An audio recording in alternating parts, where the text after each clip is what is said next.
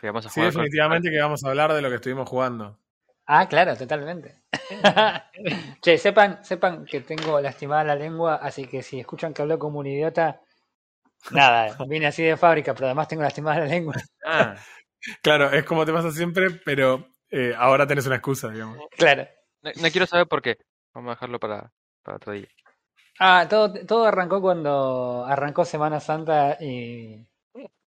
Sí, comí mucho en Semana Santa. ¿Le diste, le los huevos de chocolate? No comí un solo huevito de chocolate, pero eh, anduve de, a- de asado en... Escúchame, escúchame, un huevo de chocolate sale como un juego full price, chabón. No, olvídate. Sí, vale. Yo espero, espero las próximas ofertas de. El, el, el Kinder Sorpresa te trae un código de Steam adentro, chabón. Claro, olvídate. Se compra. eh, aparte, Kinder es tipo. Kinder es como un. No, pará, pero los, así. kin- los, los Kinder están este, prohibidos por salmonela, así que nada. Vas a, vas, a, Bueno. a- a comprarte un huevo de esos artesanales y te trae un, un juego indie. Claro, te trae un juego indie y que, que dura, dura tres horas. Y, que regaló Epic la semana pasada. bueno, no es tan grave, chabón. Cuando te compras el, cuando te compras el huevo de, de EA, eh, tiene una sola tapa. La tapa de atrás es DLC, el Claro. regalito adentro es DLC, el paquete es DLC. Ey, la- es, es la definición de, de Surprise Mechanic, chabón. Bueno, basta. No demos Basta porque idea. estuvimos jugando. Esta conversación, fue, eh, si querés, nos reímos ahora teniendo esta conversación, pero no, no, no sé hace cuánto no me reía tanto jugando un juego. Muy bien. Bueno, para, para, Pero- antes de ir a eso. Episodio número 68 del podcast. Las- el anterior episodio dijimos que era el 66 y no era el 66, era el 67. Todos los Así que comentarios dijeron que nos habíamos equivocado con eso. Así que si, si vas a, si jugaste a la quiniela el 66 y el 67, fue culpa de Frodo. que nos, nos guiamos con la charla del capítulo 66. claro, Totalmente. quedamos ahí. Era, era que yo les dije que era un capítulo que tenía cuestiones de falditas y todo. Bueno, nada, sí, listo. 66, 68, eh, Frodo, Refe, Roy Mustang. Seguimos. ¿Esa es una cuchara con una taza? Sí, perdón, me estaba terminando el cafecito. No va a haber más. Bueno, vale que no esté eliminado. Voy a, voy a mirar el podcast solamente para asegurarme que no hayas sacado el ruido de. No, va a quedar, olvídate. ¿Sabes todo el No tenía tanta ganas de ese pedacito nomás? no tenía tanta ganas de editar. Bien. Vamos a decir, a- a- arranquemos diciendo que eh, pasó el podcast en el que hablamos básicamente todo el podcast sobre Ujú. Core Keeper. Sí. Y después de jugar, a- después de terminar el podcast, hay que ser honestos. Hay muchas veces que no, no terminamos los juegos, porque también tenemos que jugar otros juegos para el siguiente podcast y no, no nos da el tiempo. Pero a veces que el juego nos copa y lo queremos terminar. Ujú. Quisimos hacer el boss siguiente de Core Keeper, el que pensamos que era dejamos de grabar y vamos a matar al boss. Exactamente. Bueno, no nos habría funcionado esa parte. de hecho, Fue- ni siquiera le ganamos todavía. Fue, eh, sí, porque lo intentamos esa vez, nos frustramos tanto en que lo intentamos de nuevo al otro día, no, no, no salió de nuevo y fue como, quédate con tu core keeper. No, más que nada que no nos queda muy claro, que no, no, no encontramos todavía una tecnología mejor que la que teníamos hasta ese momento y no nos dio ningún hint eh, el juego de que haya que buscar algo más antes de pelear con, con este boss. Y Mecánica. no lo único que pareciera, porque yo hice la prueba, cuando subí un, un poco el nivel de minado, una mecánica que involucra minar en el juego, reduje la cantidad de golpes de 5 a 4 para romper uno de los cristales. No vamos a decir más por la duda. Pero no sé si eso significa que tenemos que grindear hasta que podamos picarlo más rápido los cristales. No sé. En fin. Sí, lo mismo la cantidad de daño que hacía yo, que, que soy el que más daño hacía. Eh, tengo que. Yo dije, voy a tener que ir a matar bichitos hasta que pueda subir más el daño y el daño supere la mecánica de los cristales. Y era como. Si eso es así, si eso es así, entonces nos dio demasiado rápido la automatización de obtener recursos. Porque ahora me forzás a por ninguna razón ir por la vida Claro. Sí, Eh, sí, sí. picando. Eh, spoiler alert, es muy probable que Core Keepers nunca lo terminemos. Hasta que, hasta Y- que no pero- hagan el release. Pero, pero, spoiler alert 2, eh, si pues, se puede decir así, eh, jugamos otro juego que tampoco vamos a terminar. Convengamos que técnicamente no hay mucho más para tampoco hacer. No, o sea, a ver, si es por eso lo, terminamos. si es por eso lo terminamos los primeros 30 minutos. Y bueno, Come- ah, Vamos a hacer así, vamos a dejarlo en que lo terminamos no completionista.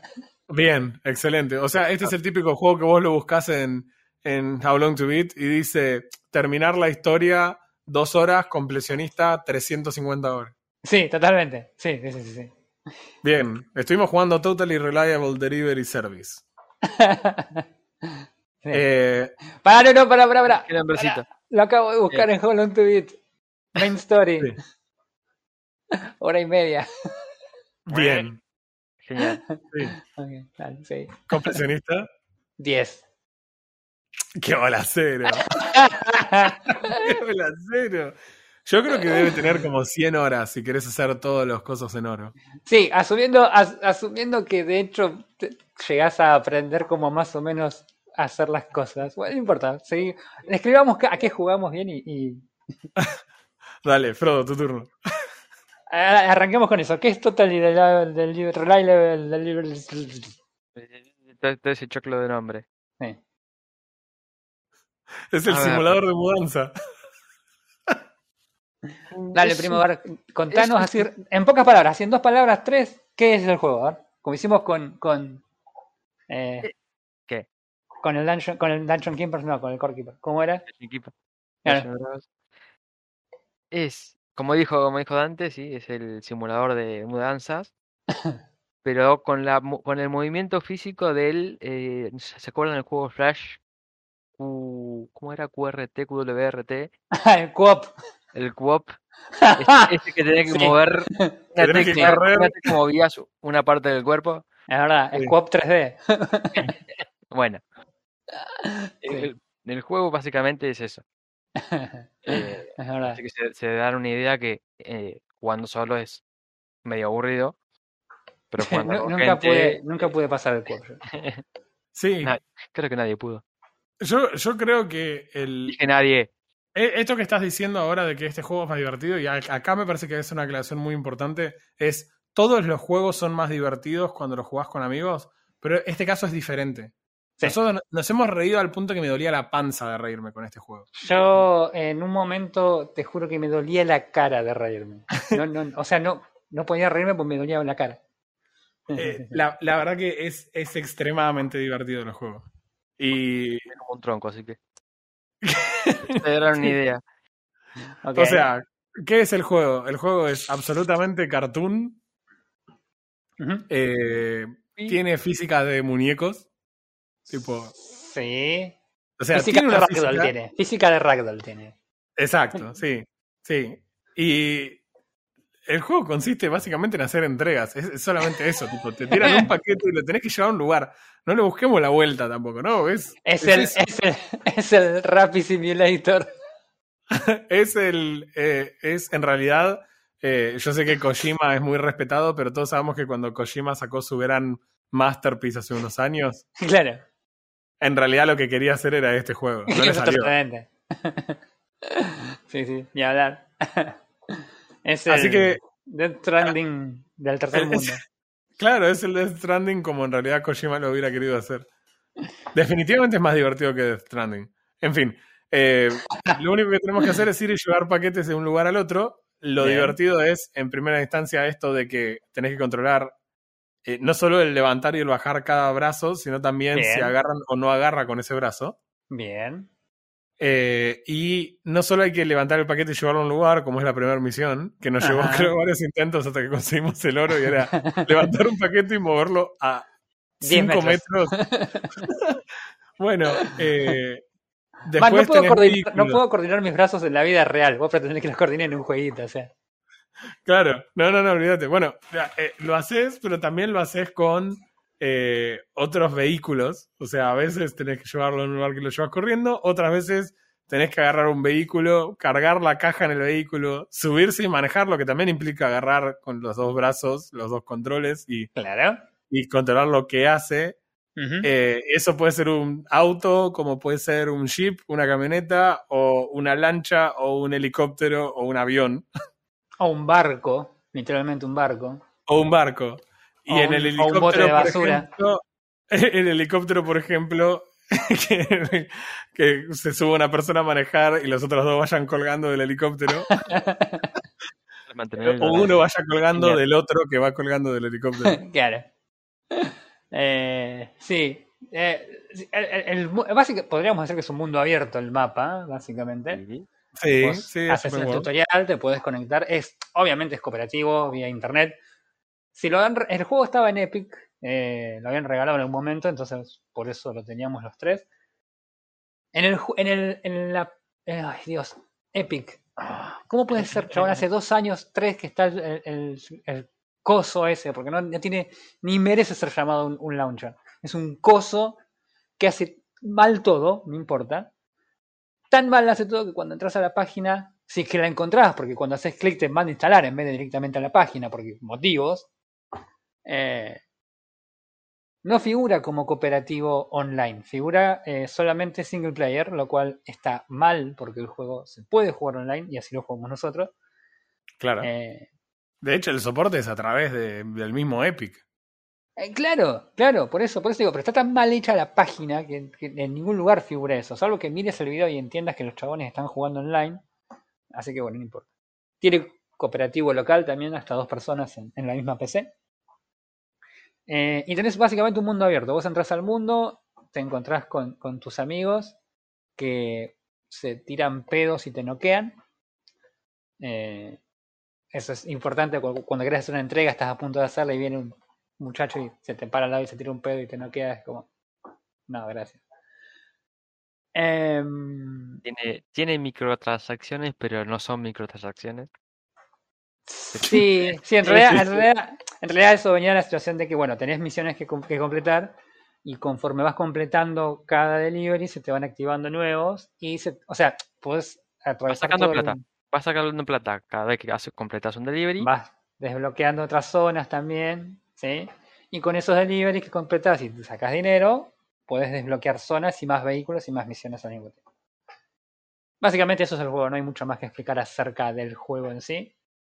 Eh, Sí, hay mucho que explicar. O sea, Hay que, es- lo que hay que es explicar es pues todas las pavadas que haces vos mientras jugás, porque esa es la parte realmente... hacer.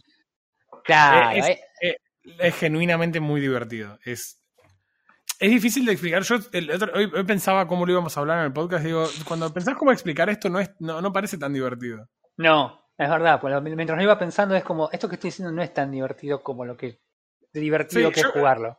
Yo creo que es lo absurdo, me parece, del juego lo que lo hace también tan divertido. O sea, Sí. genuinamente me, me parece que la forma de moverse eh, es, es tan ridícula, la- es tan complicado de manejar que inevitablemente tenés accidentes. Claro, hablemos, hablemos de la física, hablemos de la física del juego para tratar de que se entienda por qué hablamos del absurdo cuando hablamos de, de levantar los brazos y de agarrar cosas, porque en un cualquier otro juego no tiene sentido eso. Eh, la, física del juego no es la física de un juego que está diseñado para que vos vayas, hagas clic y levantes una cosa fácilmente y la transportes, sino todo lo contrario, está hecho para que todo se te caiga, para que se te bugueen las piernas cuando vas corriendo y te queden trabaditas atrás y no puedas correr porque estás rodando. Eh, cajas que son evidentemente demasiado pesadas para que la levante una persona, pero intentar que la levante dos y corran hacia el mismo lugar es casi imposible. Eh, entonces la física en general está diseñada para que, para que todo salga mal y naturalmente te diviertas mientras todo sale mal y te rías de cómo, por ejemplo, viene alguien y te levanta y, y te lleva de un lado para otro a vos en vez de a la carga. Y de cómo cuando vos estás arriba te tiras un pedo, entonces se caen los dos al piso. Bueno, se entiende cuál es la, la idea de la física deforme del O juego. estar, o estar horizontal agarrado a un auto mientras el otro maneja. Claro. O, levant o, o el, el hecho de que tienen una discapacidad, de que tenés un, tenés un stun en este juego, lo cual es increíble. claro. Pero solo funciona cuando está, te tirás al piso. Tiene un impedimento de tirarse un pedo cuando está parado. Claro.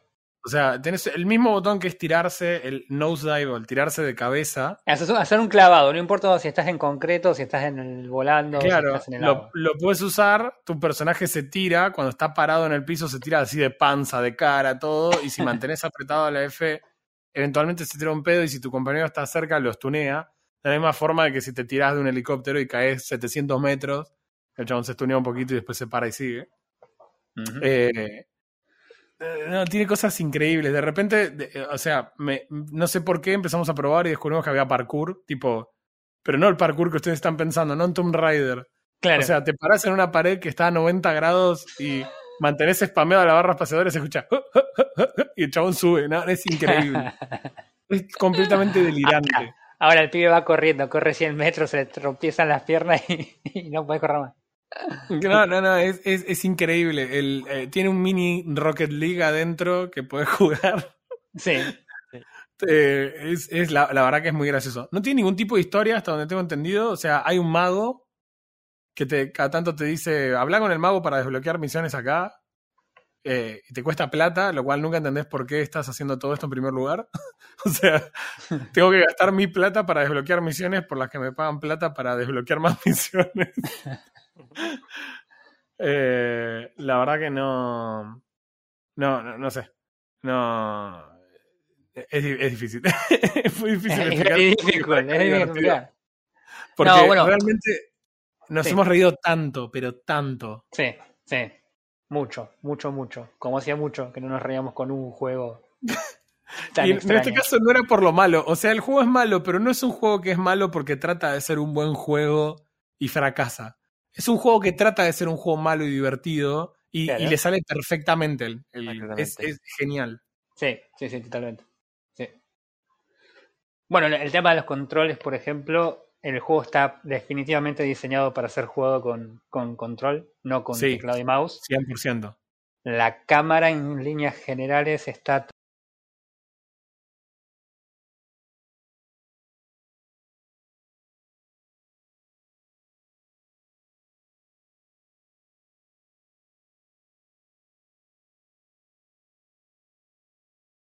al mouse, tengas uno y el otro sea una manija a la que te puedes agarrar o, o no tenga nada directamente. Pero tenés dos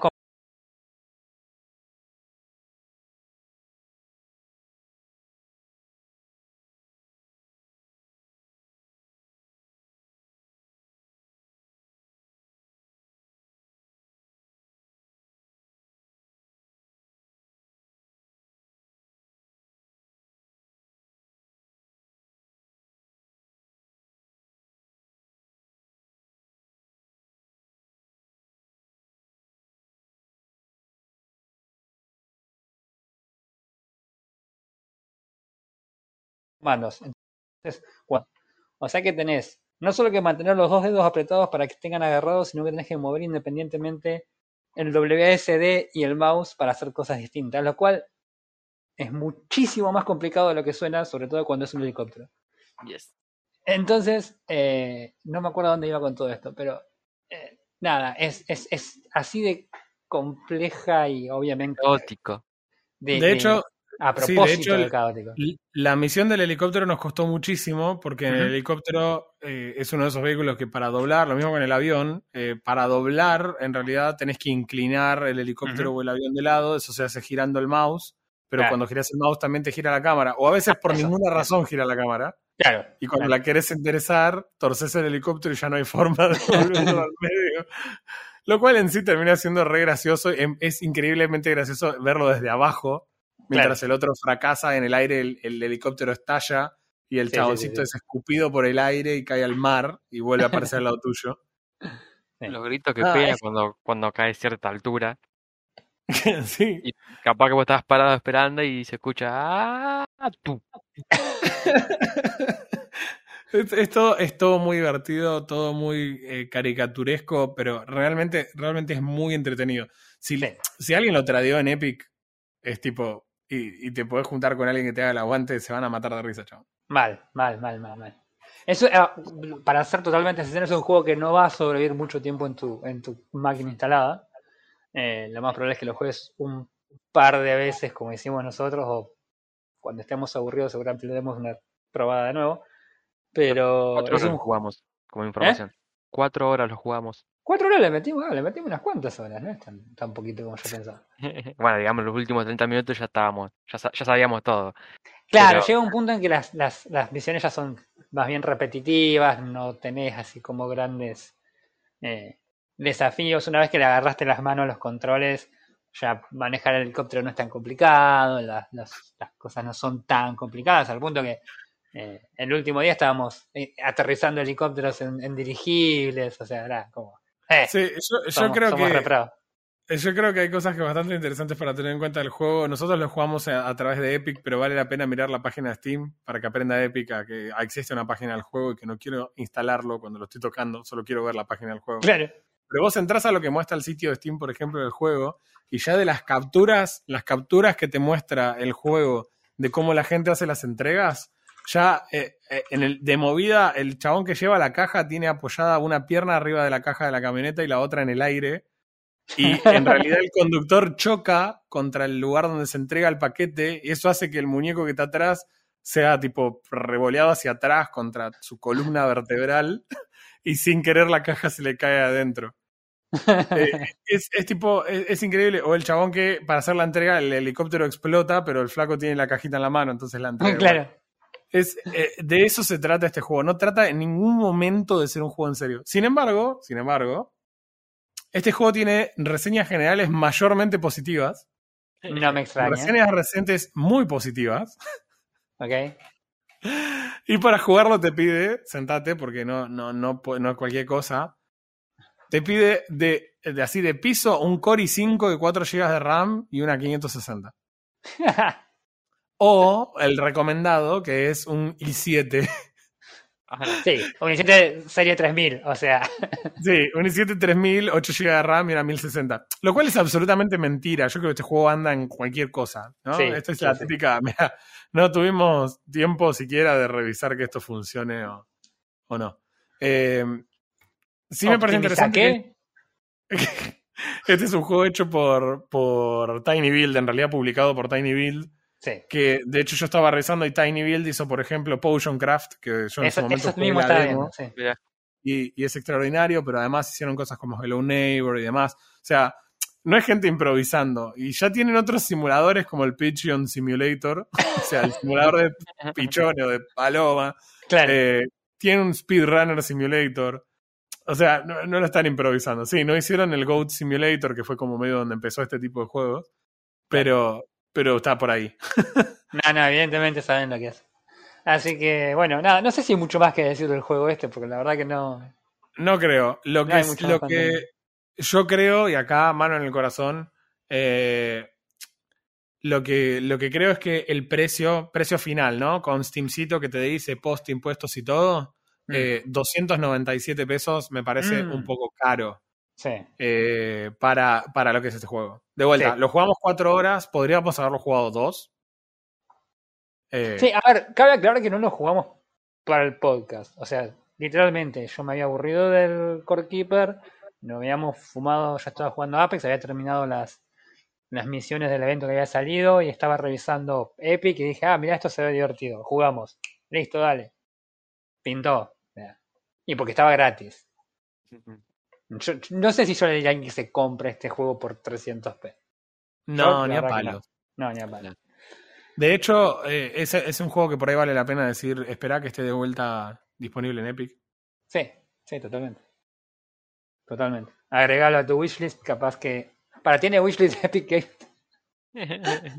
esa cosa que no es un launcher. Eh, así que nada, sí. Totalmente razonable. Eh, así que bueno, nada, eso. Si, tienen, si lo tienen gratis, pruébenlo con amiguitos. Si Sí, no solo gratis- esto, olvídate. Solo es. No, solo es la muerte, solo es una muerte. No, no, esto no es para jugar solo. Eh, no, no, no. Es más, si podés jugar una joda, están todos medio para adentro, están medio picados, más divertido todavía. Van a estar igual de picados que los personajes. Eh, así que nada, eso. Ese fue el juego. Bien, eso bien, jugamos un rato esta semana. Totally reliable. La verdad que no, no jugamos mucho tampoco esta semana, en general. Eh, no, es verdad. eh, sí, en realidad sí estuvimos metiéndole unas horas a- al mod que te permite jugar Subnautica en multiplayer. Así es. Eso fue reciente. Estamos Es, en, es eso, muy loco igual, porque estás, Reciente y agradable. en construcción. estás, ah, pero aparte, viste, cuando decís, estoy jugando hace dos horas y tenés un Simot, es como, Mal. No, no Ah, ah. era así en single player. Claro. A- a- vamos, arranquemos cómo jugamos un poquito, si querés. Y contemos lo que hicimos hasta ahora y de última, cuando, cuando lo terminemos pasado mañana, les contamos el resto en el próximo. Eh, nada, contanos primo, ¿cómo llegaste a este, a este mod?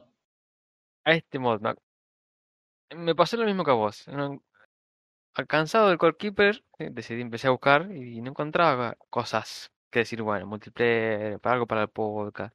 Ujú, Y por ahí se me prende una lamparita y me acuerdo del mod de Subnautica. Había un mod que estaba en construcción, que era para jugar multiplayer, que creo que con Dante en su momento lo quisimos probar y, no, y todavía estaba muy en construcción. Y decidí buscarlo. Decidí buscarlo y lo probamos ahí enseguida y, y por suerte salió andando de una.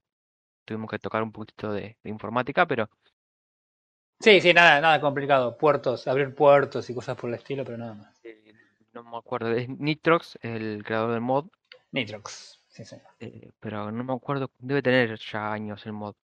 Sí, ah, por desgracia sigue en alfa, eh, no tiene mucho soporte. Mm. eh, es una desgracia, porque, porque ya- saben lo que pensamos del juego, ¿no? Sí, Pero tiene, creo que tiene soporte para otros juegos también. Creo el, que, el mismo chabón está haciendo para otros juegos también creo que cosas. Nitrox tiene para otros juegos, Ah, mira. creo. Piola. Bueno, la verdad que yo cuando me lo pasaste el otro día eh, para probarlo dije, bueno, nada, bajo Subnautica a ver qué onda. Nada, tarda un ratito porque no es muy pesado. Eh, aparte, como en la- el launcher de Epic, cuando vos le haces clic no te manda a la página, te lo instala directamente, fue más rápido. Eh, después eh, dije, bueno, voy a bajar este mod que yo al sumo debe ser algún un giga, ponele como mucho de peso, digo, nada, es un ratito igual. Y nada, pesa 7 megas. no gigas, megas. o sea, entra en 3 disquetes. Eh, eh, Ok, no, Tres más, disquetes. di- más disquetes, 5 no tenía que decir y lo dijo. 5 Está bien, lo, lo que hace en sí es bastante simple, no es que tiene demasiado, por eso también es tan livianito. Sí, yo, yo no sé cuánto hace. Eso, es- eso es lo que me llama la atención, porque. eh, nada, bueno, lo, lo instalamos y lo probamos anoche. Lo único que hicimos el, el- el primer día fue conectarnos porque Refe no estaba. Eh, así que lo instalamos, lo probamos, la conexión. eh, primero intentó hostear Frodo y no pudo. Intenté yo, que tengo más, eh, más acceso a mi, a mi router y demás, y abrí los puertos que necesitábamos y anduvo el toque. Y lo corrimos y andaba, andaba con un toque de un toque de lag. Yo asumí que era por, porque mi máquina por ahí no aguantaba hostear el servidor y, el juego al mismo tiempo. Así que decidimos que el otro día lo íbamos a probar con Refe, que por ahí su, su máquina le hace un toque más potente, y dijimos, bueno, a ver qué onda. Nada, no se pudo y ah, empezamos de nuevo con. Seguimos donde estábamos con el servidor este que yo tenía armado y nada, éramos tres, no dos, éramos tres en el, en el mapa y nada, no, no, hubo lag, no hubo nada. El juego se le rebancó y andaba bien, o sea, había algunos problemitas, pero en líneas generales anda bien, o sea, y, y, y tienen soporte para un montón de cosas que nada, funciona todo, es, es, es una experiencia multiplayer de Subnautica, eh, con todas las letras. Mira, el último changelog es en febrero de, este año. Febrero de este. Ah, bueno, hace relativamente poco. Lo- sí, lo, lo- o sea, lo tiene en la cabeza, lo está eh, desarrollando y lo tiene habilitado tanto para el Subnautica de Epic como de Steam. Claro, tiene sentido. Sí, el- el- tiene una parte en la que te detecta dónde está el juego. Yo supongo que no, no debe. No debe ser este. Sí, de hecho te ofrece, te ofrece am- ambas cosas. Te ofrece Steam o Epic cuando vas a elegir. Mm. Eh, pero esto es básicamente porque te elige la ruta por defecto donde se instalaría Subnautica si vos no hiciste una modificación de donde se instale. Claro. Pero igual si lo hiciste te permite manualmente cambiarlo. O sea que al final del día en realidad muy, no es muy relevante sobre qué Sí, no, plataforma. no, para nada. No, no, para nada. Pero lo único que hace es generarte el, es generar un servidor que se ejecuta con en realidad el servidor que el creador del servidor que el juego tiene y lo, lo, lo hostea en un puerto específico y nada, este rutea el tráfico de ese, de ese puerto. Sí. Este, sí, a mí la verdad que me llamó la atención lo funcional que es. eh, que no tiene, no, no requiere realmente mucha, mucho problema de instalación, ni de espacio, ni nada por el estilo. Y anda muy bien. Todo lo que quisimos hacer, lo hicimos en, en, en el. ¿Cuánto estuvimos jugando? ¿Tres horas, ponele como mucho? Y Eh, dos horas y media, tres por ahí. Ponele. Evidentemente el juego no está diseñado para que estén tres personas grindeando el mapa porque éramos langostas básicamente. Eh, No, sí, vas depredando el mapa de una manera. Aparte, eh, también te das cuenta cuánto en, en la progresión del juego afecta la dinámica de ir y volver. Eh, voy, encuentro esto nuevo, entonces vuelvo y me hago el equipo. El hecho de volver y tirar todo en un lugar y que haya uno en la base que está crafteando las cosas y vos solo te equipás y te vas, hace que todo sea Claro. increíblemente rápido. sí, sí, totalmente. Y acá Sí. estoy, estoy viendo en la página, tiene un máximo de 100 jugadores por servidor. What? Y tiene como recomendado 5. Es mucha gente, chabón. Ya con tres vamos a las chapas. Ayer, en esas dos horas y media que jugamos, eh, ya teníamos dos CMOD y ya íbamos levantando cápsulas, pero como nada. Eh, el juego no está diseñado para tanta gente, está diseñado para una persona, no para tres, menos para cinco. Ni, ni hablar de 100, o sea, 100 Sí, es un Royale directamente. Eh, 100 es para nada, para hacer pavadas, claramente, porque Sí, sí, No, no hay forma. Definitivamente no hay forma. Eh, de a tres, de hecho, la única intención, no, no solo porque somos tres, sino por el hecho de que podemos finalmente manejar el submarino como está- estuvo diseñado desde un principio. Claro. Ahora no, me intriga cómo va a ser eso, porque no tenés controles para tres personas. Y sí, no sé, Ah, no sé cómo Ya. va a funcionar eso. Probablemente uno va a estar, solamente va a estar cambiando la, el color del submarino y el otro va a estar las luces. los upgrades. no, pero sí lo que tenés es que es un vehículo en el que pueden viajar en conjunto porque el Seamout igual es para una sola persona. Claro, es verdad. Sí, es verdad. Sí. No, la verdad que, la verdad que nada, es entretenido. No, no sé cuánto nos va a durar esto porque, como te digo, el juego va tan rápido que no, no sé cuánto más vamos a estar jugando porque, nada, los, los, los, los milestones lo vamos a saltar. Le vamos haciendo parkour a los milestones más o menos. Ya sabemos dónde está todo, ya la fobia la perdimos. Casi, Mm, No, la fobia no. la fobia. casi, casi. Eh, Pero- No, sí, sí, estoy sí. pasando horrible. Olvídate, yo agarré el Seamout, me fui ahí cerquita del, de la aurora, del lado de la, de, de la cabina y en- me empezó a gruñir un bicharraco y salí corriendo como la primera vez. Olvídate. No es, no es que le tengas miedo, es que estás traumado, no es lo mismo. Este, sí. Así que, no sé, vamos a darle un rato a eso, a ver qué onda. yeah. Seguramente en esto ya lo terminemos y ya para la próxima tengamos una idea más general de, de qué onda, cómo, cómo escala el, el, el juego al final. Jue- Hmm.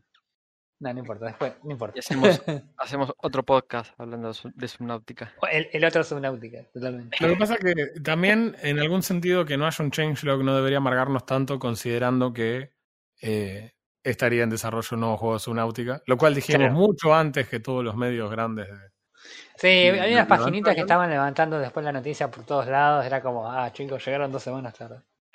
Hubiesen escuchado nuestro podcast. claro, y, y no solo eso, sino que eh, por lo que se pudo escuchar en, en la charla con el que, el- que uno de los diseñadores es que la idea es retomar esos sistemas que originalmente querían que fueran parte de- del, del juego original, es decir, el multiplayer, que es lo que todos sabemos que, Ah, que sí, Subnautica sí tiene que tener ahora. Sí, sí, por favor. Yes. Si un chabón lo puede armar con un de- una descarga de 8 megas, maestro, dale. Sí, pero todos sabemos que el problema no es. El problema no es hacer el multiplayer, eso está resuelto. Ah. Eh, el problema es diseñar un juego que funcione cuando lo jueguen de a varios. Mira, si hay, Claro. grupo- si hay grupos de personas chiqui- chiquitos que te hacen mods gigantes, por ejemplo de Skyrim. Los mods no son un equipo de desarrollo de una empresa. Son un grupo de 5 o 8 personas que te hacen el mod. Sí. Y, y te realza la calidad, te hace mod de todos los ítems, de todo. No, Pero va a ser, no no va a ser una empresa que gana mucho, no lo va a hacer. Pero no hay un mod que, que sea hacer un juego diferente. O sea, me parece que la última vez que vimos algo así relevante debe haber sido Dota. Sí. O sea, lo que quiero decir es, no es lo mismo hacer un mod para que un juego single player ande en multiplayer que diseñar un juego que en multiplayer esté bueno. Si vos hubieras jugado Subnautica 1 con multiplayer el día que salió, no te hubiera gustado. Porque, Probablemente no lo hubieses disfrutado como lo disfrutás ahora. Exacto. ¿Por qué? Porque tampoco tiene mucho valor. Tenés el Simod en una hora, man. Y yo la Claro. primera vez que jugué a Subnautica tuve el Simod, no sé, 20 horas anduve en Simod. Sí. Y nosotros tenemos escaneado ya una parte completa del Cyclop y las y otras dos estamos en dos de tres. En Sí. un par de horas que jugamos. Sí, sí, sí, sí. Eh, o sea, vamos a tener el Cyclop y lo que lamentablemente pasa cuando obtenés demasiado rápido el progreso es que no, no te significa nada lo que vas logrando. Claro, es voz. verdad. Eh, Entiendo, entiendo dónde vas, entiendo dónde vas. O Tiene sea, sentido lo, lo que mejor decís. de lo creo que lo mejor de de Subnautica es ese esa forma ese ritmo que es el ritmo de este juego es ir cada cada vez que puedes bajar 100 metros más eh, cada vez que tenés 30 segundos más de oxígeno cada vez que hay un bicho nuevo que viste allá en el fondo encontraste una cueva que es tan profunda pero llegaste a ver el fondo y ahora es tipo "Oh, ahora quiero saber qué hay es único chabón absolutamente único Te entiendo, mira, Sí, y Subnautica, se debe jugar siempre, siempre primero single player y después multiplayer. No, no sé si es eso. Lo que digo es que si vos querés un Subnautica multiplayer, tiene que estar diseñado para que sea viable en multiplayer. Que puedas tener una experiencia similar, pero en multiplayer. La- e- eso es lo que digo. Porque, por ejemplo, nos pasa esto. Ahora tenemos dos Simot y somos tres.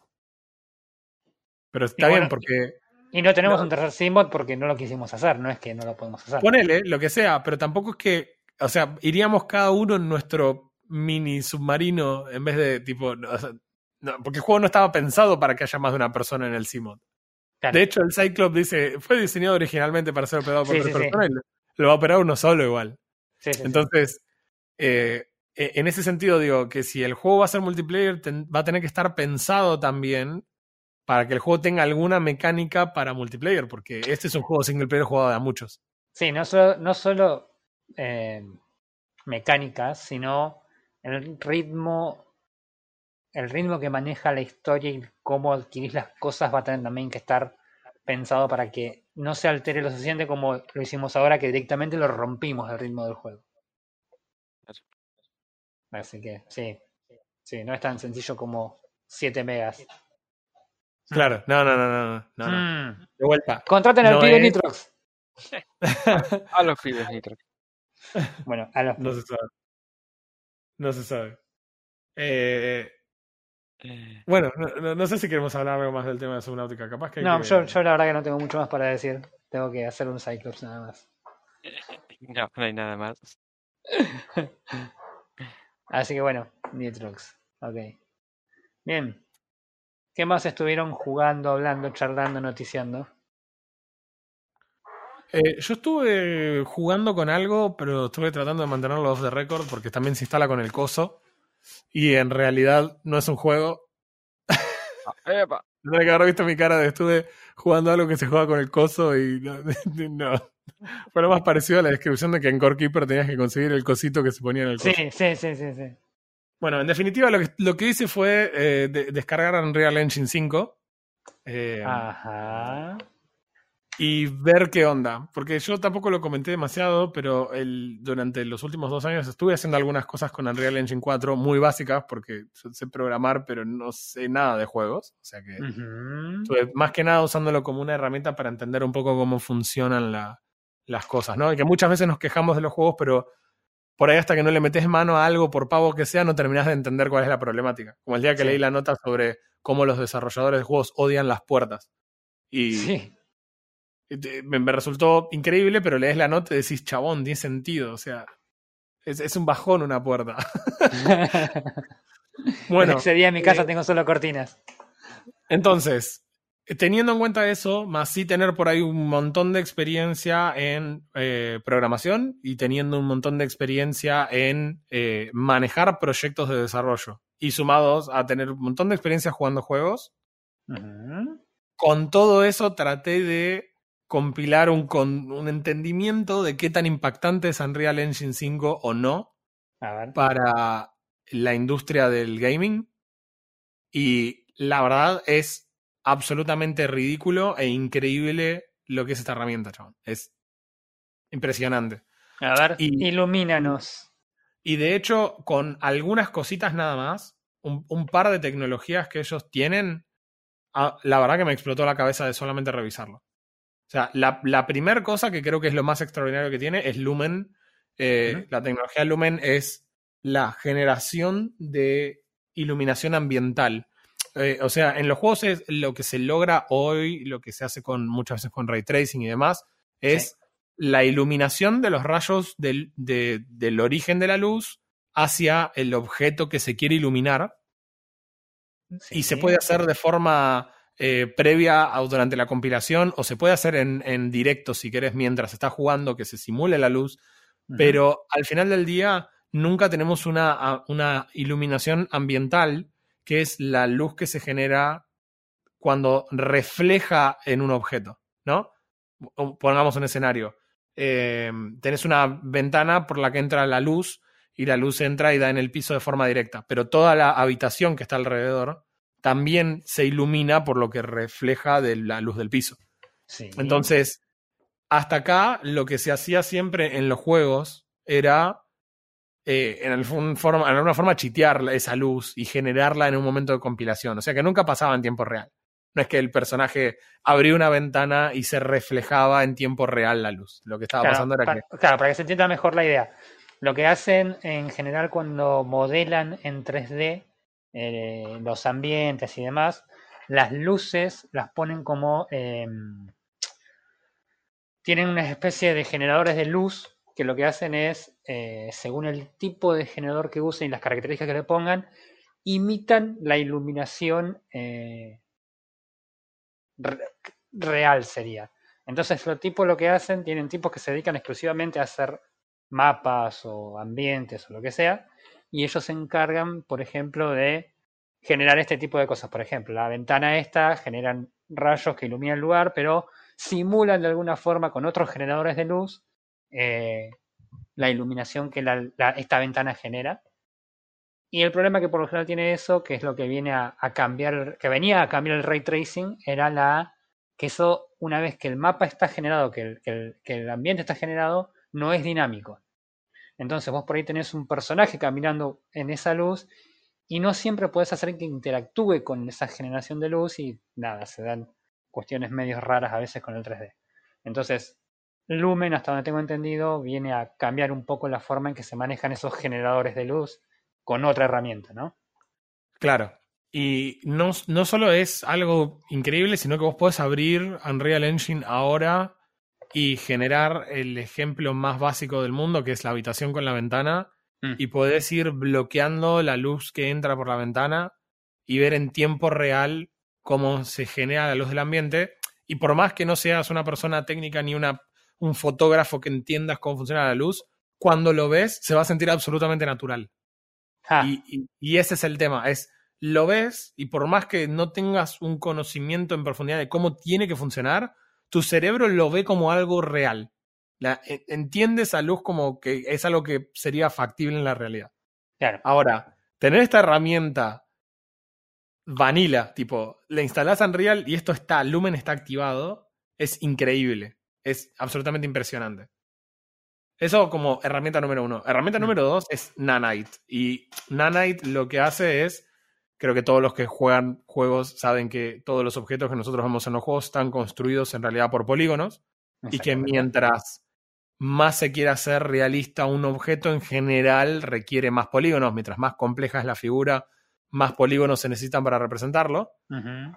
Cada vez que tu placa de video tiene que procesar un polígono, requiere una capacidad de cómputo y cuando se llega a una cantidad ridícula de polígonos, se hace cada vez más complejo de, de, de renderizar en tiempo real, ¿no? Bien. De hecho, por ejemplo, el cine cuenta en general con assets mejores que los que cuentan los videojuegos por esa razón, porque los tipos no los tienen que generar a 120, a 144 frames por segundo. En general, En solamente. Ni siquiera en tiempo real. Claro, en general los tienen que- renderizado. lo tienen que compilar en algún momento, se renderiza la escena y eventualmente está. Y vos solo reproducís un video en el que ya el asset está y ya los polígonos ahí son irrelevantes. Sí. Bueno, eh, Nanite viene a, a resolver ese problema, que es básicamente que dependiendo de la distancia a la que vos estés de un objeto, de forma automática reduce la cantidad de polígonos de un objeto. Bien. Eh, eh, O sea- esto en general venía a- a, em, relacionado con el, el- la configuración que en muchos juegos figura como QoL, que es lo que en realidad los desarrolladores o creadores de assets tenían que generar cuatro o cinco versiones distintas del mismo objeto, supongamos una silla, y era la silla con un millón de polígonos, la silla con 10.000 polígonos y la silla de Doom Claro. con uno. La silla que es una, una, solamente una capa con la textura arriba. Exactamente, y que es 2D y que en realidad vos girás y el asset siempre te mira de frente porque en realidad es, es 2D. Está ahí el asset, pero siempre, siempre está de frente. Eh, entonces, ¿qué es lo que hace Nanite? Vos encargate de hacer todos los polígonos que quieras para el objeto, porque cuando el objeto se ve allá en el horizonte, el, el mismo engine se va a encargar de reducirlo a una cantidad mínima de polígonos que te permita que el juego siga funcionando de forma efectiva. Sin que vos tengas que hacer los assets de forma diferente. Claro. Así Te que millones de horas de trabajo. los, los flacos van a, aparte los flacos van a irse, pero van a estar de la cabeza creándote cosas completamente complejas y ridículas, porque no tienen que preocuparse por hacer una versión escalada de eso. El engine los va a hacer por ellos. Claro. Así que eso significa que los assets van a ser mejores eh, para nosotros. Pero no es lo único. eh, no es- no aún es hay más. no, no, pero no solo en tecnologías. El hecho de que vos con Nanite puedas reducir la cantidad de. eh, El trabajo que te requiere va a hacer una versión low poly, digamos, de los objetos, implica que, por ejemplo, ahora vos vas a jugar un juego que está basado en una película y vas a poder literalmente reutilizar el asset de la película y no hacer una versión para el juego que sea parecida. Vas a literalmente reutilizar el asset de la película. Entonces, por ejemplo, dentro de dos o tres años, cuando salga el juego de The Mandalorian, lo escucharon primero acá en FK Gaming Podcast, vas a usar los mismos assets que hacen, no sé, a Tatooine en la serie. O Claro. lo que sea. La nave va a ser literalmente la misma nave que usaron, no una versión que es una copia de la nave. O sea, yo sé que parece una pavada, pero imagínense un juego de Tomb Raider que esté basado en la calidad de los assets que tienen las películas de Tomb Raider. Sí, el no, no elegiste un, un buen ejemplo igual. Bueno, lo que sea, pero el, juego hoy ya se ve muy bien, ese es el problema. Sí, y las películas son una verga, así que sí. Sí, lo sé, lo, lo- lo sé. Eh, bueno, eh, tercera de las cuatro herramientas que iba a mencionar. eh, Ah. La tercera es algo que se llama Megascan Bridge. Y Ujú. Megascan Bridge en realidad es una compañía que se dedicó a viajar por el mundo, a hacer capturas tridimensionales de objetos en la vida real y generar un catálogo de assets eh, tridimensionales. Una Sí. empresa que trabaja mayormente con eh, la industria del cine, porque bueno, te pueden emular assets de un montón de lugares. Bueno, todo el catálogo completo de esta compañía está disponible al 100% de forma gratuita en Unreal Engine 5. Así es. O sea que el tipo se fue y se capturó una piedra en el desierto de Utah y vos vas y elegís la piedra y la pones en tu juego y la podés modificar, le podés modificar el color, podés modificar qué tan brillante es, qué tanto refleja la luz, completamente gratis, de movida. Son- Sí, además, l- importante, o sea, por ahí no se, sobre, se sobreentiende, pero, pero claro, por si las dudas, todos estos assets, de los que estás hablando, son todos eh, de nivel eh, fotorrealista. O sea, vos cuando Exacto. pones una piedra de esas en tu motor para tu simulación, lo que sea que vayas a hacer, es una piedra como la viste en vida real. El tipo fue, la escaneó para que vos las tengas con todos los polígonos que necesites para tenerla en, en, en- y vos la ves si es una piedra real en tu, en tu motor. Sí. Así que la verdad que es, es un laburo genial el que el- los chabones te lo regalan básicamente. Sí, o sea, claro. yo creo que Epic lo paga, ¿no? Obvio, pero que vos tengas disponible esto significa que si vos querés hacer tu juego y vos tenés una visión de cómo querés hacer el juego, pero no sos bueno para crear los assets, no tengas que salir a pagar por assets eh, realistas si tu juego sería fotorrealista. Tampoco hay mucho sentido hacer un juego eh, low poly en Unreal Engine, ¿no? O sea, me parece que la medio que la, la- el chiste que tiene sobre los otros engines similares es la capacidad de hacer directamente cosas tridimensionales hiperrealistas sin demasiado trabajo. Eso es lo que ha- históricamente lo hizo Unreal diferente de- del resto.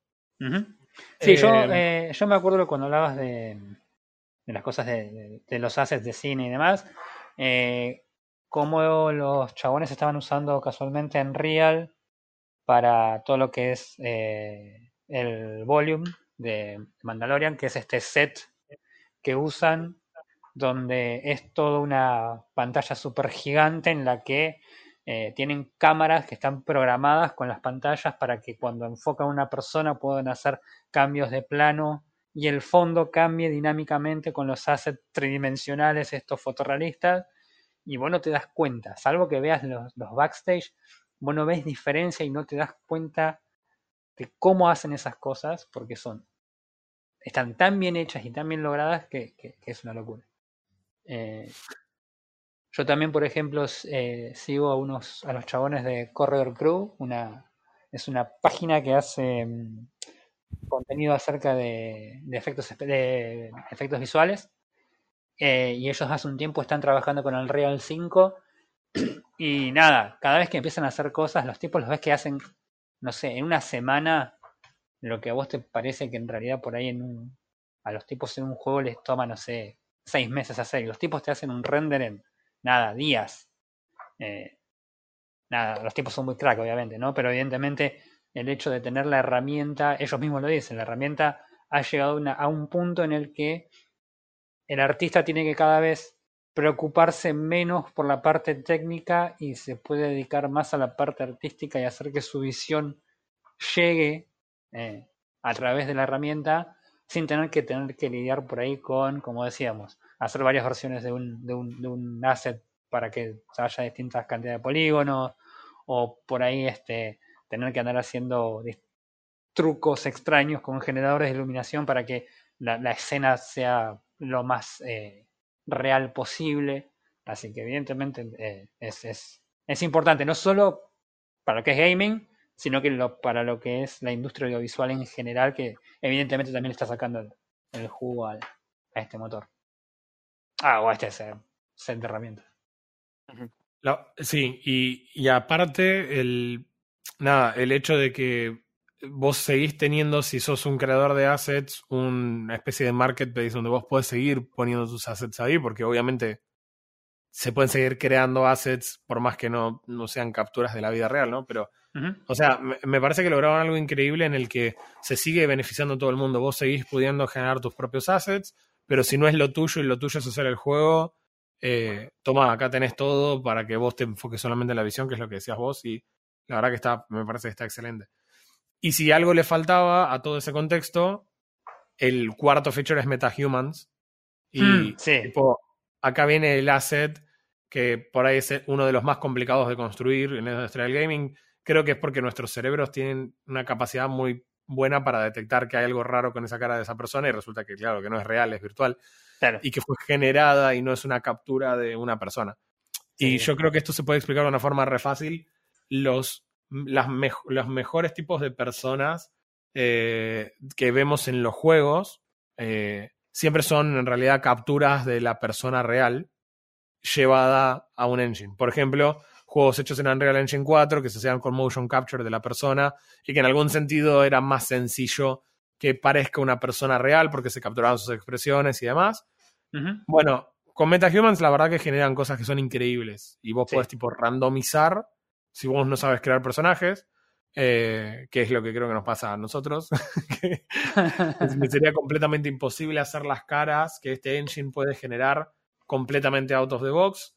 No solo eso, sino que vienen también completamente animadas pero todavía te dan la posibilidad a vos de que manualmente elijas los músculos faciales, cómo moverlos para Claro. generar expresiones. Y además se pueden generar capturas so- sobre el tiempo, entonces vos puedes hacer que tu personaje hable, puedes hacer que tu personaje eh, tenga expresiones, se acomode su cuerpo de una forma completamente creíble. O sea, no es que vos hiciste una mano y la estás pegando a otro segmento que vendría a ser el brazo, pero que en realidad no hay relación, con lo cual pasa ese típico de cosas que son movimientos extraños en el FIFA, por ejemplo, porque, sí. porque en realidad los brazos y el cuerpo no tienen una lógica de cómo funcionan, simplemente son pedazos de modelos puestos juntos. Acá tenés una persona con sus limitantes para hacer movimientos y demás. Eh, todo completamente gratis. Es, es, la verdad que es una locura. Mm. Eh, es- el resultado es extraordinario. Si haces un combo de cómo podés instantáneamente traerte assets y generar una ciudad y a tirarle gente adentro y animar a las personas y mover el sol y ver cómo el sol afecta a la iluminación, es como wow, Claro. wow. Y bueno, esas son las cuatro herramientas que me parece que tienen. Algo que solamente vale la pena mencionar, eh, porque me parece que es súper relevante, no es una herramienta per se, pero me parece que quizás es muy importante también, es el hecho de que todo lo que vos tengas en Unreal Engine 4 es compatible con Unreal Engine 5.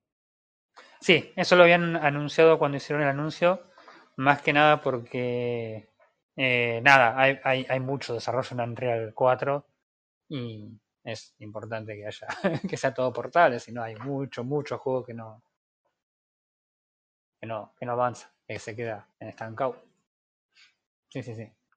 Ah, Vital. La verdad es, eh, es una locura. No solo, para, no solo para juegos que por ahí estaban en desarrollo, que por ahí esto pasa, eh, no sé, pasa de una forma frecuente. Nosotros por ahí no nos damos cuenta, pero juegos que están mucho tiempo en desarrollo y el engine usado para crear el juego ya es viejo para el momento en el que el juego sale, incluso con la propia versión de, de- de- del engine. No, no, no viejo porque hayan surgido cosas nuevas, sino porque el mismo engine usado ya tiene una versión más nueva Sí, sí, sí. y muchas veces no es compatible.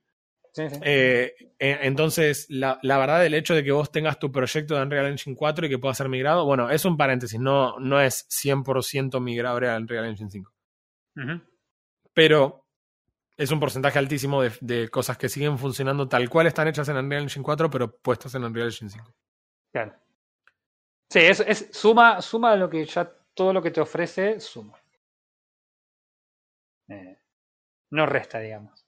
No, es la, la verdad que es extraordinario. Eh, Sí, sí, sí, sí. Entiendo perfectamente por qué se hicieron anuncios fuertes, como que nos digan, ok, el próximo Witcher va a ser desarrollado en Unreal Engine 5, no solo porque eh, la gente de CD Projekt Red entendió que su engine evidentemente les debe haber traído problemas en el desarrollo de Cyberpunk, que fueron parte de la problemática de cumplir con la entrega, entonces dijeron, no, mejor contar con eh, lo que Epic puede aportar en términos de hacer expansiones por sobre las ofertas de Unreal Engine 5 para, para que ellos tengan todo lo necesario y se puedan dedicar a lo que evidentemente es lo que CD Projekt Red hace bien, Ujú. que es escribir las historias, escribir los personajes, y así va a haber miles de casos. Me parece que Unreal Engine 5 trae una posibilidad que es extraordinaria, como decía al principio, armemos un set de eh, Kashyyyk, pongamos actores a laburar arriba de Kashyyyk y después hagamos la versión metahuman de los actores en Kashyyyk y ahora te doy a WSD y controlate a los personajes acá Claro. usando el- exactamente el mismo lugar. Es, a mí me parece que es una, eh, realmente es una volada de cabeza. Eh, Mm. Y estuve baja, estuve probando con el, un mapa que ellos regalan, que es una ciudad. Y chicos, anda perfecto, pero Yo tengo, yo, absolutamente tengo, perfecto. yo tengo preguntas ahora. Diga. ¿Qué hiciste? Yo seguí un tutorial de una persona que se llama Unreal Sensei. Sí, es así de bizarro el nombre. Ja, Eh, el flaco tiene un tutorial de Unreal Engine 4 que es absolutamente seguible en Unreal Engine 5. Hace Bien. unos días sacó un tutorial de Unreal Engine 5 para construir lo mismo, que es básicamente un pueblo, no sé cómo describirlo, eh, un pueblo como si fuera de una zona del sudeste de Asia, por ejemplo. Sí. Y le pones los assets, le pones la iluminación. Lo que hizo en el, en el de Unreal Engine 5 es empezar a trabajar con Lumen, con Nanite y empezar a probar las nuevas tecnologías. eh, y ver cómo en realidad te agilizan el proceso de una forma increíble. Claro. Y lo que yo estuve haciendo custom fue reemplazar, eh, por ejemplo, todos los árboles que antes eran assets traídos del store de forma directa a Sí. la, que ahora no lo mencioné, pero porque había tecnologías que ya lo hacían antes, lo que pasa que ahora lo tiene out of the box, es eh, una forma de crear árboles similares pero no iguales. Ja, Entonces vos creas tu árbol, que es, eh, bueno, eh, requiere un poco de conocimiento de programación, pero básicamente vos creas una clase árbol, definís todos los atributos del árbol, que serían parte de las instanciaciones de cada objeto, y después te genera un montón de objetos que son parecidos, pero son a- todos diferentes. Y los atributos van cambiando en, dentro de un margen que vos le puedes dar como para que. Exactamente. Vos definís, la, vos definís ese margen y te va generando árboles. Es, es increíble. Y eso supongo Es que muy lo bueno. puedes hacer con piedras. O sea, es, increíble. Es muy eh, bueno. La verdad es que, de vuelta, eh, el mapa de la ciudad es impresionante porque es, es realmente una ciudad que si que vos la jugaras hoy en un RPG y vieras esa ciudad, estarías convencido de que en realidad el, eh, el- no está toda la ciudad ahí. Vos sabés que tenés cargado una parte de la ciudad y la otra parte es como un banner puesto en el fondo Sí. que cuando vos te vas acercando se va cargando esa parte de la zona. Bueno, no es así, están todos ahí, todos ahí. Pero ese laburo que antes era como en Minecraft es cargar los chunks, acá lo hace Nanite solo. En los tipo. Están allá los edificios. Lo que pasa que la ventanita que son 20.000 polígonos, yo te la hice un polígono porque desde acá se ve como un cuadrado, entonces es un cuadrado. Claro. Y, y no tuviste que hacer nada. Y vos haces zoom en el fondo de la ciudad y chicos, no hay lag. No hay cero drop de FPS. Cero. Es extraordinario. Es completamente extraordinario. No sabes lo que es eh, desactivar y activar Lumen en ese mismo lugar. Para cuando decís, ah, pero qué tan impactante va a ser ver la luz ambiental. Y decir, a ver, lo activo. Decís, chabón. Y el auto pasa por adelante de una vidriera de noche y como la vidriera tiene luz adentro, la luz emana sobre el auto y rebota en, en la pared don- de- del mismo negocio y le ilumina y vos decís, chabón, esto es un flash. Y no tenés que hacer nada de eso, nada, Claro, cero, Te lo hace todo. cero. Lo cual también significa que no nos van a poder vender más el laburo que hacen en esto, porque ya sabemos que es mentira. Changos. o sea. No, bueno, pero es importante, es importante porque ahora este, subieron los precios del full price, lo querían subir a 70 dólares, ¿no era? ¿Por qué? Va, sí, sí. No, eh, no sé, me quedé pensando en esto porque me, me deprime pensar lo que va a pasar con el tema de los precios, ¿no? Porque aparte hoy hay un estándar de 60 dólares en PC, 70 dólares en consola, pero no hay una regla real que, que- Claro.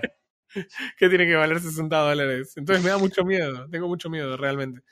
Recordemos que el... eh, o sea, Unreal Engine 5 se descarga completamente gratis. Todo esto que estoy diciendo que es gratis, no es que es gratis si vos pagás Unreal Engine. Unreal Engine sigue siendo gratis. Su modelo de negocio es el mismo. Vos podés regalar tus creaciones para las cuales Epic no te pide absolutamente nada. ¿Querés hacer Pero- un juego triple A en tu tiempo libre? Hoy no es tan descabellado como antes. Claro. ¿Querés hacer un juego triple A? Hacelo. Si lo regalás, no hay problema. Epic no te cobra nada. Si vos querés vender el juego, te van a cobrar un porcentaje de lo que se venda del juego. Y listo. Eso es todo. O sea que tampoco que las empresas grandes se tienen que casar con Epic para poder usar el engine. Claro. Está bueno eso. E- Así que que es un buen modelo. Capaz que Half-Life 3 sale en Unreal Engine 5. Nunca se sabe. No lo quemes.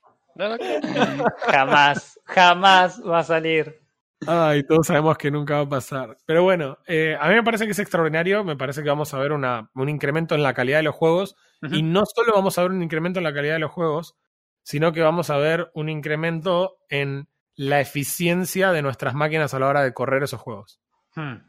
Porque Hmm. no es solo una tecnología que hace que las cosas sean más lindas, más fácil, sino que genuinamente está pensado para que más máquinas puedan tirar juegos que de otra forma sería imposible. Hmm. Duda. Duda. No, me a mí me parece que va, va a venir por ese lado. Eh, hoy por hoy, por ejemplo, la, la calidad de los assets es un impacto completamente directo en los juegos. De hecho, si jugás a Apex y le bajás la calidad al mínimo, por ejemplo, te vas a dar cuenta de la diferencia que hay en, en términos de assets, cómo impactan en los frames, solo con cambiarle. sí, hablar. En- entonces, este, vamos de, una, de la mano de una forma completamente lineal. Mm. Pero, de vuelta, eh, ojalá el enfoque, acá viene la cuestión personal, ojalá el enfoque esté puesto en, en la visión del juego. Estoy pensando en gente tipo Kojima, por ejemplo, ¿no? O sea, Sí, gente que por ahí es más, va por el lado casi cineasta de la cuestión, más por el lado de, te quiero dar una experiencia que te cope, algo tipo Senua Sacrifice, eh, cosas en las que por ahí hubo mucho laburo extra que mucha gente no lo puede llevar a cabo porque no tiene el presupuesto. Bueno, pero que ahora acá solo tengas que enroscarte en, che, contame la historia, mostrame el juego que tenés en tu cabeza, porque lo puedes hacer con una calidad increíble, sin tener ningún tipo de capacidad para diseñar la- los assets. Mm. Así Sí. que bueno, eh, vamos a ver. abre, una puerta interesante a- al futuro. Sí, eh, eso. A ver, después en la práctica está ¿no? la realidad, está la avaricia todavía de, de las compañías, no hace falta mencionarlo, pero sí definitivamente me parece que de- hoy por lo menos hay una herramienta disponible que quita un montón de las excusas que históricamente se tuvieron. Sí, sí, puede ser. Sí, puede ser. Sí, bien. No sé si querés agregar algo más. ¿Querés contarnos no, no. cuándo, vas- a cuándo vas lanzar el simulador, el simulador de Refe? Eh, El Refe podría ser un Simulator. Simulator. No es tan complicado. Eh, la, la verdad que es- está bueno, realmente es muy amigable. eh, tiene su pequeña curva de aprendizaje como todo, pero sí, un juego en sí tiene su propia curva de aprendizaje. Yes. Sí. totalmente.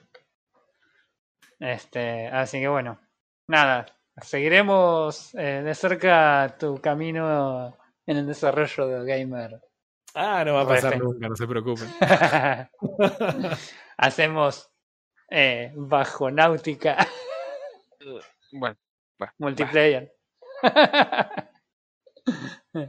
bueno, nada, listo. No sé si quieren agregar algo más, tienen algo más que comentar, algo rápido, corto. Esperando con ansias el número del próximo capítulo. El- oh, Oh, no te puedo creer. fuck. En fin.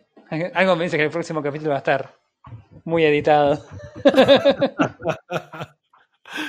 Bueno, chicos, yo no tengo nada más, así que si quieren nos encontramos en 15 días de vuelta. Dale, nos vemos en dos semanas. Nos vemos. Chao, chao.